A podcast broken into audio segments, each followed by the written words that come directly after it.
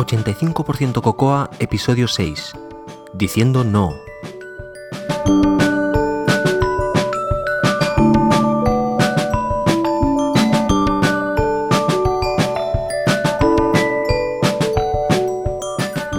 Uf, esta semana por los pelos. He estado enfermo y casi no publico.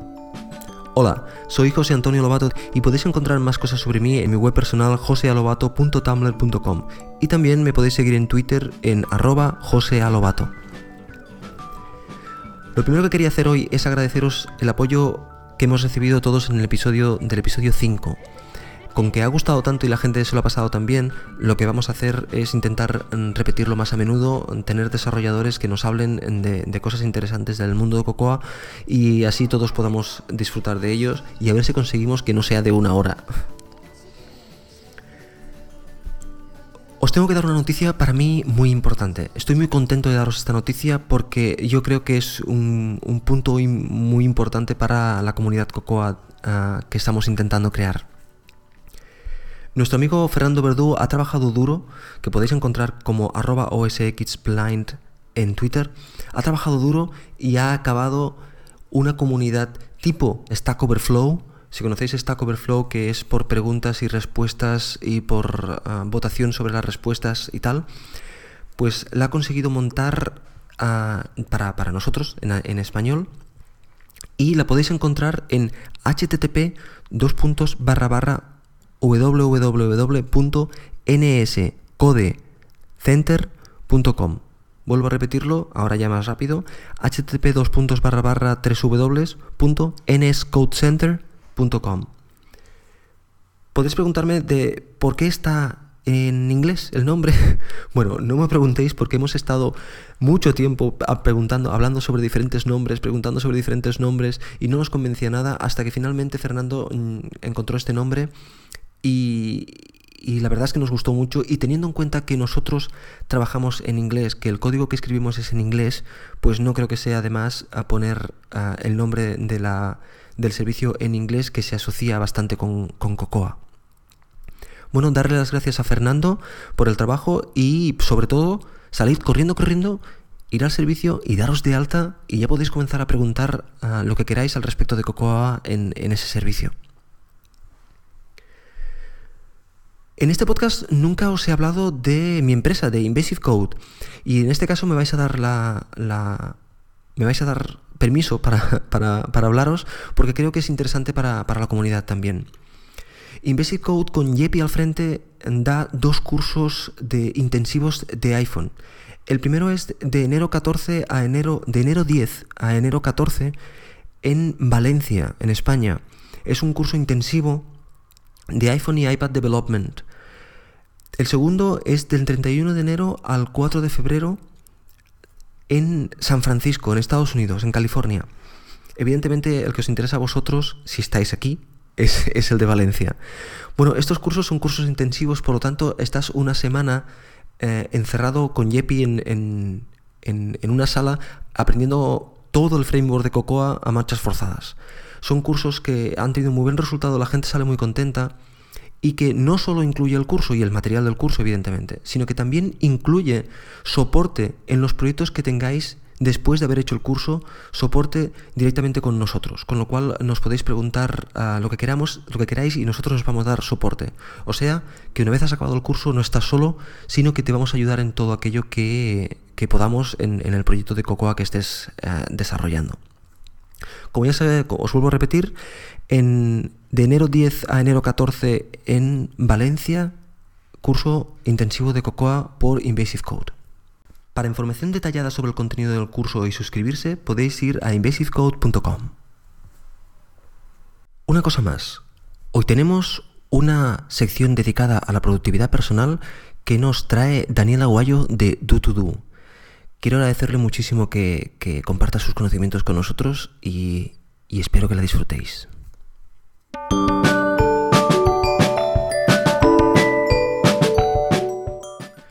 Conceptos básicos. UI Automation. Bien, os tengo que decir que yo vengo de, de otros entornos en los cuales para mí el unit testing eh, unit testing y integration testing, eran básicas herramientas de trabajo que utilizaba constantemente. De hecho, no desarrollaba casi nada que no llevara a unit test. Para eso en C Sharp teníamos NUnit o en, eh, o en Java el JUnit o las diferentes herramientas que tenemos de test en, Ruby y en Ruby on Rails. Y estaba tremendamente acostumbrado a utilizarlas. Mi sorpresa fue cuando llegué a, Objective-C, que mm, básicamente mm, en pocos sitios hablaban de test. Y cuando yo buscando, en mi afán de buscar las librerías de test, las encontré, evidentemente, el típico C-Unit, me di cuenta que mm, básicamente era un desastre o era muy difícil trabajar con ellas, no era nada amigable y montarlo eh, no era fácil y trabajar con ella no era fácil.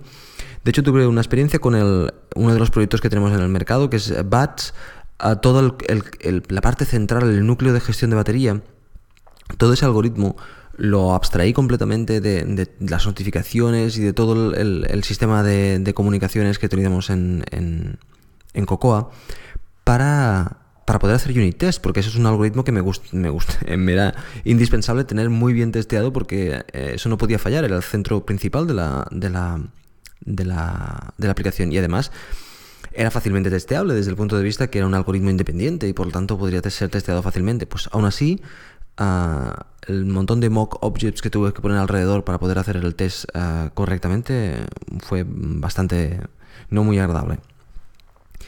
Bien, de todas maneras, siempre que hablamos de, test, eh, evidentemente hay que hacer un balance entre el precio que cuesta eh, poner en test de funcionamiento y mantenerlo, porque el test recordemos que se tiene que mantener, y el resultado que te va a, reportar ese test.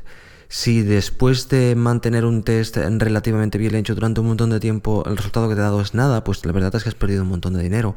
Entonces, eh, se tiene que pensar bien o se tiene que aplicar bien en, los puntos en los cuales hace falta aplicarlo y en otros puntos uh, posiblemente buscar otra cosa o, simplemente no tener test y hacer eh, test eh, de usuario, no sé. Hay diferentes eh, acercamientos al respecto.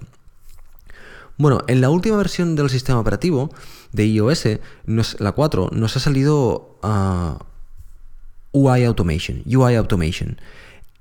Esta herramienta lo que pretende es que podemos hacer JavaScripts para testear el interfaz y por lo tanto la aplicación.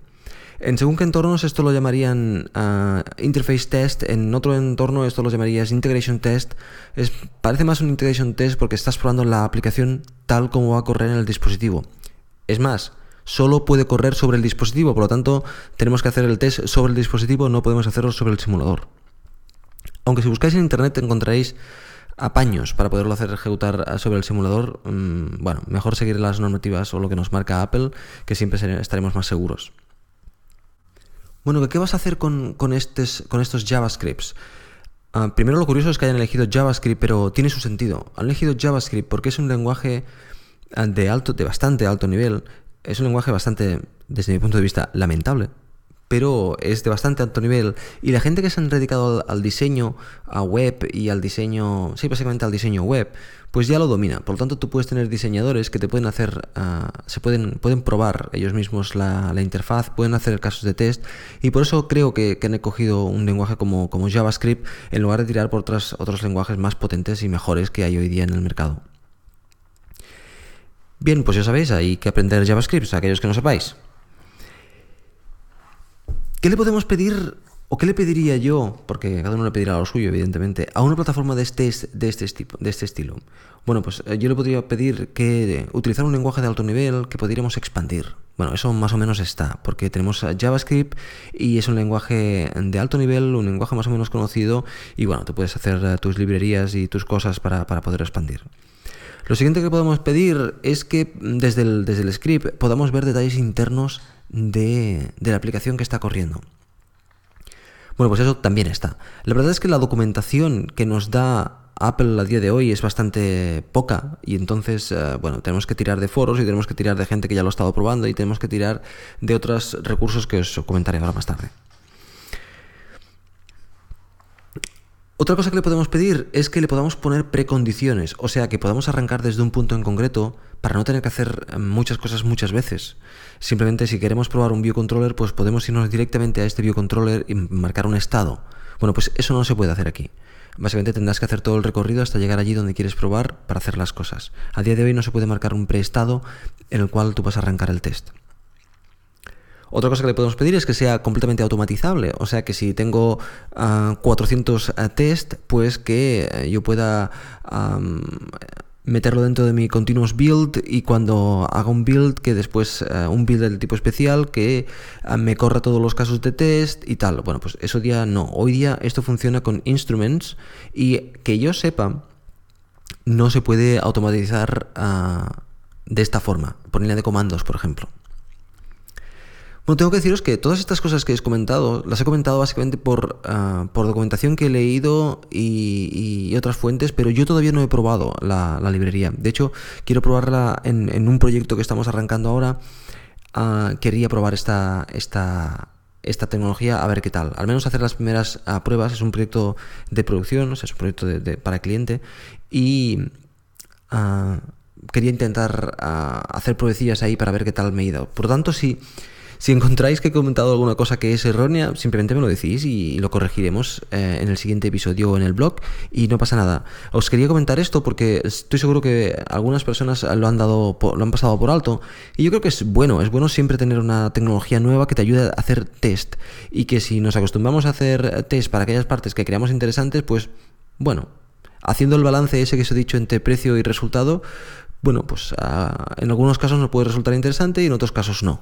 Pero lo importante es que está ahí, que antes no la teníamos. Bueno, ¿dónde podéis encontrar más información sobre esto? Bueno, pues en la sesión 306 de la WWDC de este año, del 2010, ahí hay una explicación de una hora de lo que hace la tecnología y lo que deja de hacer con ejemplos de código y tal, incluso hay un proyecto de ejemplo que podéis ejecutar y ver lo que hay. Además, si buscáis por internet, por internet encontraréis eh, gente que ya lo ha probado y gente que os da cosas que se pueden hacer y cosas que no se pueden hacer y, bueno, experiencias eh, varias, por lo tanto os pueden, os pueden servir. Yo os colgaré un par en el, en el, en el post del, del episodio.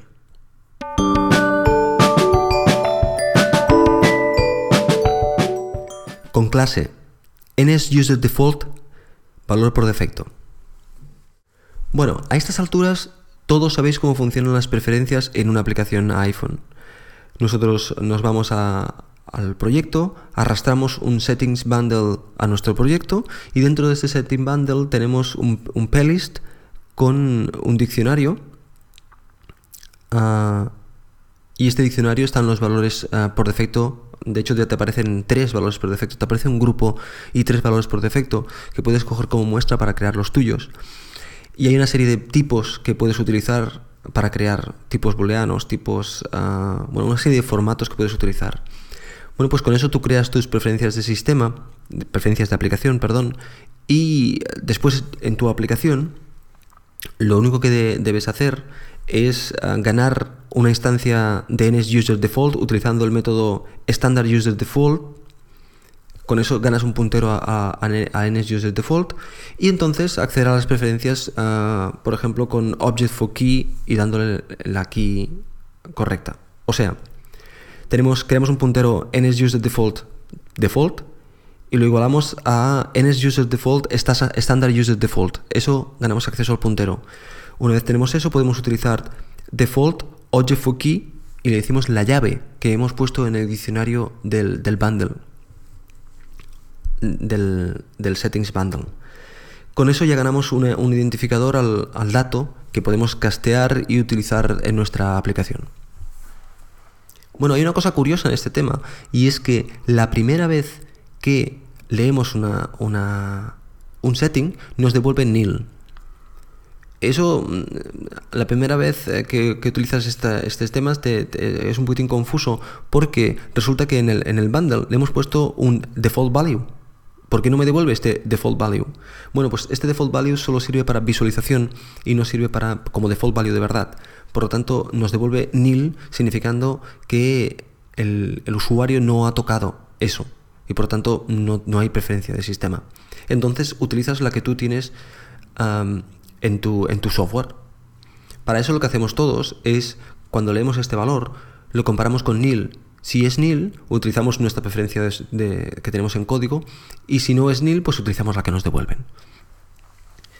Bien, esa solución es una solución válida, pero a mí, a mí no me parecía suficientemente elegante y entonces em, mirando la documentación de Apple, y ahí tengo que decir que la documentación de Apple de las preferencias de sistema es posiblemente la peor documentación de Apple que yo he leído, es muy ambigua y es muy poco clara, pues leyéndola varias veces para conseguir entender algo, al final entendí que puedes poner las especificaciones, los valores por defectos.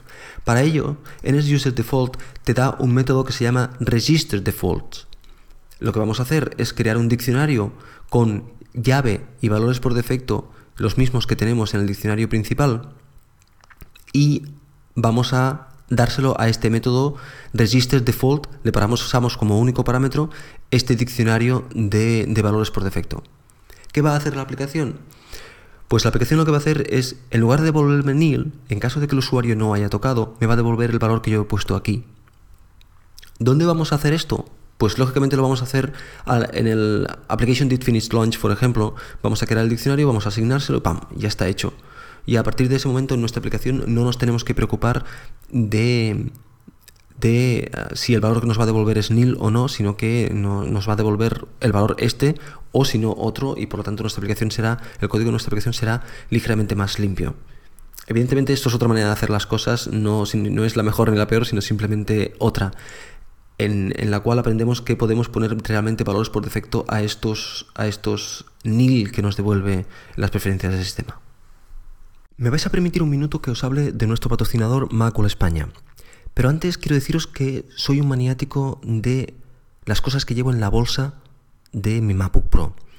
De hecho, yo tengo una bolsa pequeña, se llama Covertech, y cabe justo mi MacBook Pro, está bien protegido, pero en ella además llevo un montón de cosas que considero necesarias e indispensables para, mi vida fuera de, casa. Por ejemplo, mi, notebook, evidentemente, con su, con su bolígrafo. Llevo un par de lápices con una pequeña regla y una goma de borrar. Llevo mm, un cargador, una batería extra, el ratón. Llevo dos pequeñas monedas que son pounds ingleses para levantar la, el MacBook. Llevo un, un candado de seguridad un Kensington para, para enlazarlo a algún sitio si no me encuentro seguro, y mi pasaporte y un pendrive. Esas son las cosas que he visto simplemente abriéndola y bueno, porque, básicamente porque me siento seguro llevando todo eso encima. Bueno, pues todo esto viene a cuento de que en el número 204 de la revista Macworld hay un, un, un artículo fantástico del señor Javier Rodríguez que se llama El Guerrero de la Carretera. Y esos artículos me encanta leerlos porque te da un montón de ideas y un montón de, pequeños dispositivos y pequeños trastos que puedes llevar en tu bolsa para hacer que cuando estés fuera de casa ah, lleves todo aquello tecnológicamente necesario que necesitas para, para, para, que no te falte de nada y para que en cualquier situación puedas uh, tengas aquel dispositivo que te hace falta. Otra cosa que me he olvidado es la conexión de vídeo externa.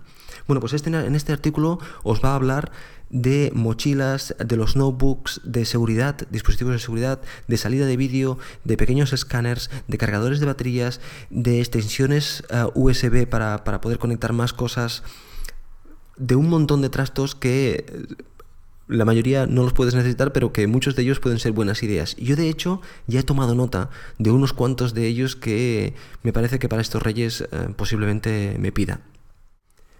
Bueno, como siempre, darle las gracias a, a España por, ser nuestro patrocinador eh, en este podcast 85% Cocoa.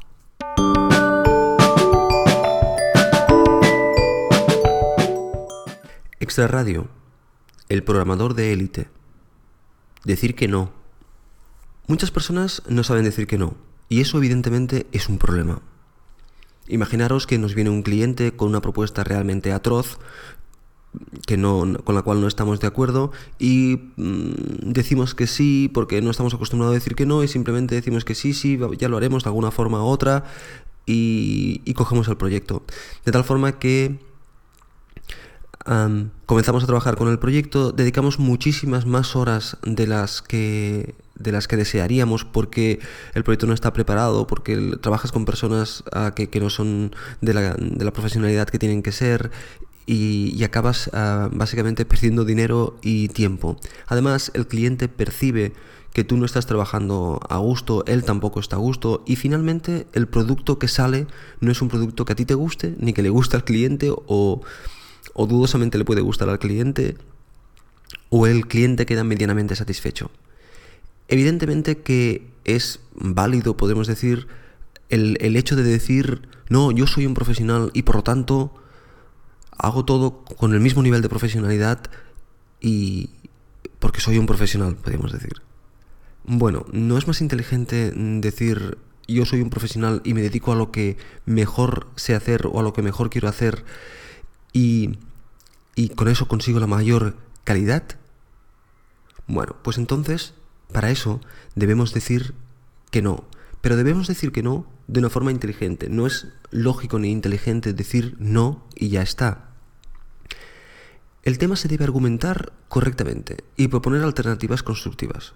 O sea, es mucho mejor decir al cliente, mira, esto no es lo correcto que se hace para estos casos, sino lo correcto es hacerlo de esta forma, por lo tanto yo te propongo hacerlo de esta forma, el precio posiblemente te subirá un poquito más, pero la calidad y, la respuesta que recibirás será mucho mejor, ten en cuenta que yo soy profesional en esto y estoy enterado exactamente de, cómo funcionan estas cosas, o sea, básicamente decirle al cliente...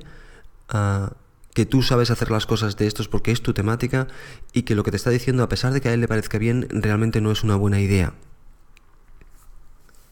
El objetivo de todo esto es que nosotros queremos ser profesionales con las cosas claras, ser felices con lo que hacemos y por lo tanto para ello debemos marcarnos unos criterios.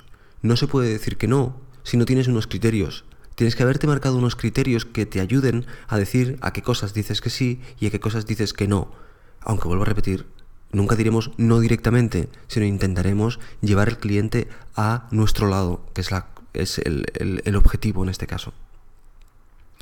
Por tanto, ¿qué objetivos nos podemos marcar? El primer objetivo que nos podemos marcar es qué engloba nuestro trabajo, qué son las cosas ah, que, que pedimos mínimas en un proyecto para aceptarlo.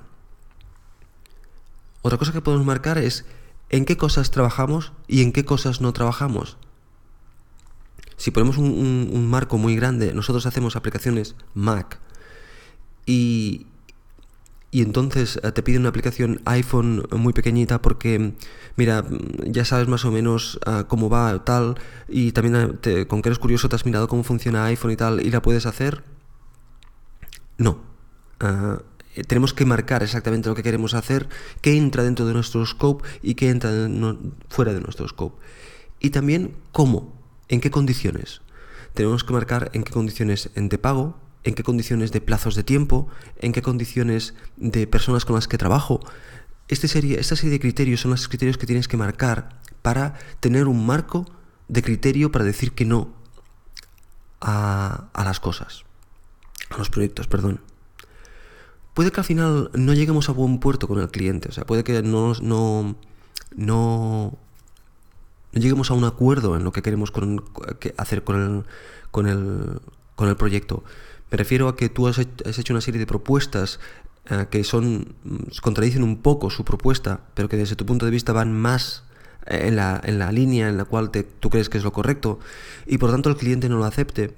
Pero es muy importante que hemos marcado nuestra posición como profesionales y que hemos marcado nuestra profesión también como profesionales constructivos y positivos, a pesar de que hayamos dicho que no.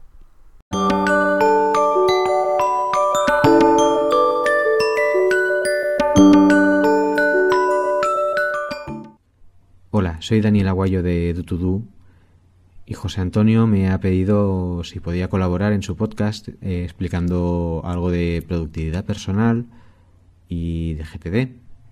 Y bueno, yo me ha parecido una fantástica idea y voy a estar aquí intentando aportar todo lo que todo lo que pueda. Así que empecemos primero explicando qué es GTD. GTD son las siglas de Getting Things Done, que podríamos traducir por conseguir hacer las cosas o, haz las cosas. Eh, se refiere, a, mm, por un lado, a un libro llamado Getting Things Done, escrito por David Allen. David Allen es un consultor de productividad personal que a lo largo del tiempo ha ido desarrollando sus propias herramientas, sus propios hábitos y creyó que esto podía ser útil compartirlo y por eso lo, lo plasmó todo en un libro, que es GTD, que es eh, Getting Things Done que en España al menos está traducido el título, bueno, todo el libro y su título es Organízate con eficacia y la editorial que lo edita es Empresa Activa. Eh, y también se, por GTD entendemos un sistema basado en, lo que se explica en ese libro. Cuando una persona dice que está usando GTD, normalmente no es que esté diciendo que, está usando el libro, sino que está usando un sistema, unos hábitos basados en lo que se explica en el libro. ¿Cómo funciona GTD? Pues eh, la idea básica es, la de eliminar el estrés. David Allen se dio cuenta de que eh, nos pasamos el día intentando recordar eh, todas las tareas que tenemos pendientes para que no se nos olviden. Que nos pasamos el día pendientes de que mañana tenemos que hacer una llamada, que dentro de una semana se tiene que presentar un proyecto y todavía nos faltan una serie de puntos, o de que tenemos toda una, lista de, de tareas pendientes de hacer y sobre todo que no se nos olvide ninguna. Claro, esto requiere un esfuerzo, requiere que usemos recursos mentales, memoria, etcétera, para que no se nos olvide nada. Cuando resulta que nosotros, eh, las personas, a corto plazo normalmente solo pueden recordar como unas siete cosas. Entonces, claro, aún tienes que hacer el doble de esfuerzo si tienes que recordar muchas cosas. Eh, entonces, uno de los objetivos es eliminar esta carga para poder usar la nuestra mente para lo que es buena, para pensar. Y eh, otro objetivo que está muy relacionado con este es el de poder tener, llegar a un estado de mente como agua, que es un término sacado de las artes marciales y se refiere a, mm, a que nosotros podamos estar, cuando estamos inmersos en una tarea, en un trabajo, eh, podamos estar como un remanso de agua, tranquilo, pero con la fuerza del agua para desarrollar esa tarea y dejando que las ideas o el, pensamiento fluya, igual que el agua. Pues eso es lo que queremos conseguir cuando estemos trabajando. Atención plena, tranquilidad, ninguna interrupción, ya no externa como una llamada de teléfono, sino interna, de que en medio de un trabajo nos acordemos de que tenemos que hacer una llamada. Pues esto, eh, atención plena, plena concentración y de esta forma eh, rendimos mucho más en el trabajo. ¿Cómo pretende conseguir estos objetivos de, mm, que podríamos resumir en eliminar el estrés? Pues si no queremos tener todo esto en la cabeza, volcaremos todo esto en un sistema, en que ya veremos eh, qué elementos tiene ese sistema, ¿no? Pues digamos que, por ejemplo, tiene sobre todo listas. Pues apuntar en esas listas eh, todo lo que tenemos en la cabeza, de forma que así lo quitaremos y no nos tendremos que preocupar más.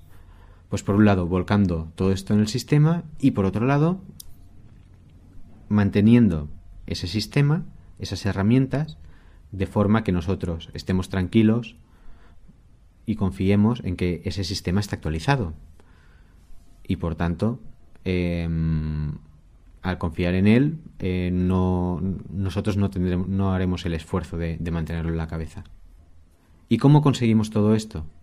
pues mediante una serie de hábitos y de herramientas que, como decíamos, pero que se basan sobre todo en cinco pasos, que son recopilar todas las cosas que hay en nuestro entorno y no tenemos bajo nuestro control, procesar todas esas cosas para ver si son información útil o no y ver qué tipo de información son, organizar esta información útil y poner cada información en su recipiente adecuado, hacer, por supuesto el objetivo de todo esto es que gestionemos nuestro trabajo y hagamos cosas y revisar nuestro sistema donde estamos volcando las cosas para eh, mantenerlo actualizado y así considerarlo como una extensión de, nuestra mente, de lo que hemos de recordar.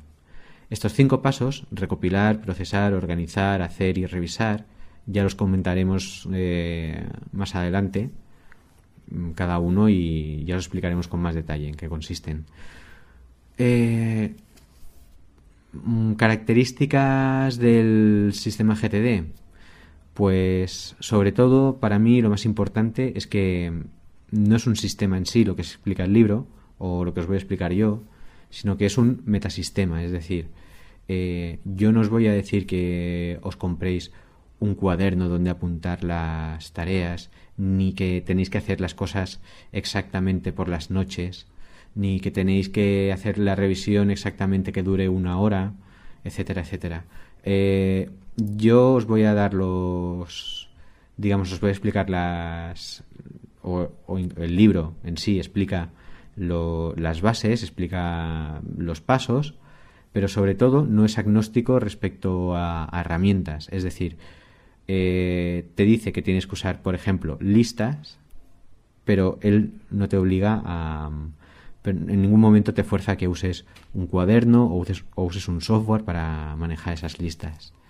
Y lo mismo con, con los hábitos. Él te explica los hábitos o estos pasos, pero no te obliga a que a hacerlos una vez a la hora o una vez al día. Simplemente cada uno lo adapta a su forma de, trabajar.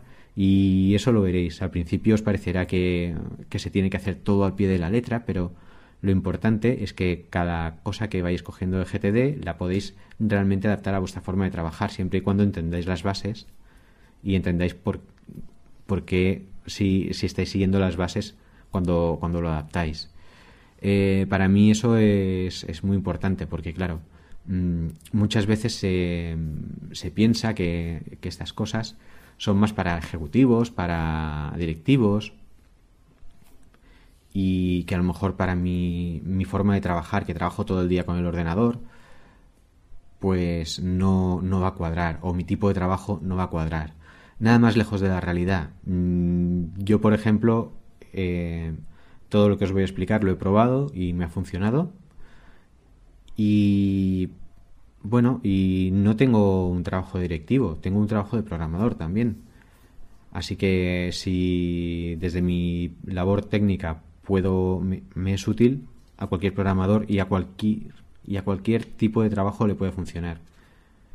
Hasta el punto de que normalmente GTD se adapta no solo para el trabajo, sino que se adapta para, la vida de, uno en general, para la parte personal y para la, laboral. Bueno, pues eh, esta ha sido la introducción. Espero que os sirva no para empezar a, usarlo, porque ha sido muy teórico lo que os he, lo que os he explicado hoy, pero em, al menos que os sirva para para, para atreveros a probarlo a medida que, lo vayamos explicando. Que os parezca útil el, estas características que os he explicado y que os parezca que, que os pueden ayudar. El hecho de, de, no manejar durante todo el día el estrés del trabajo pendiente, el hecho de que en un momento dado podáis estar trabajando con la mente como agua y de que todo esto es una cosa que siempre va a sumar porque se va a adaptar a vuestra forma de trabajar. Eh, así que, bueno, espero que, que sigáis con interés los, los próximos capítulos. Y nada, nos escuchamos más adelante. Eh, soy Daniel Aguayo del blog Dutudu www.dutudu.com con, con se escribe con us. Me podéis encontrar en Twitter también eh, como de Aguayo, Aguayo con Y, o si no en la dirección de contacto del, del podcast 85%cocoa.gmail.com o en mi propia dirección de aguayo.dutudu.com, dutudu siempre con, con us. Un saludo y hasta el próximo capítulo.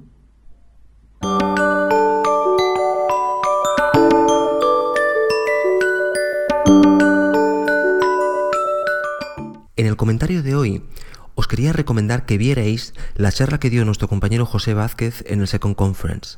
La charla es en inglés, pero creo que es un inglés bastante asequible y que lo podréis seguir sin problemas. Habla de su experiencia para irse a trabajar como desarrollador independiente.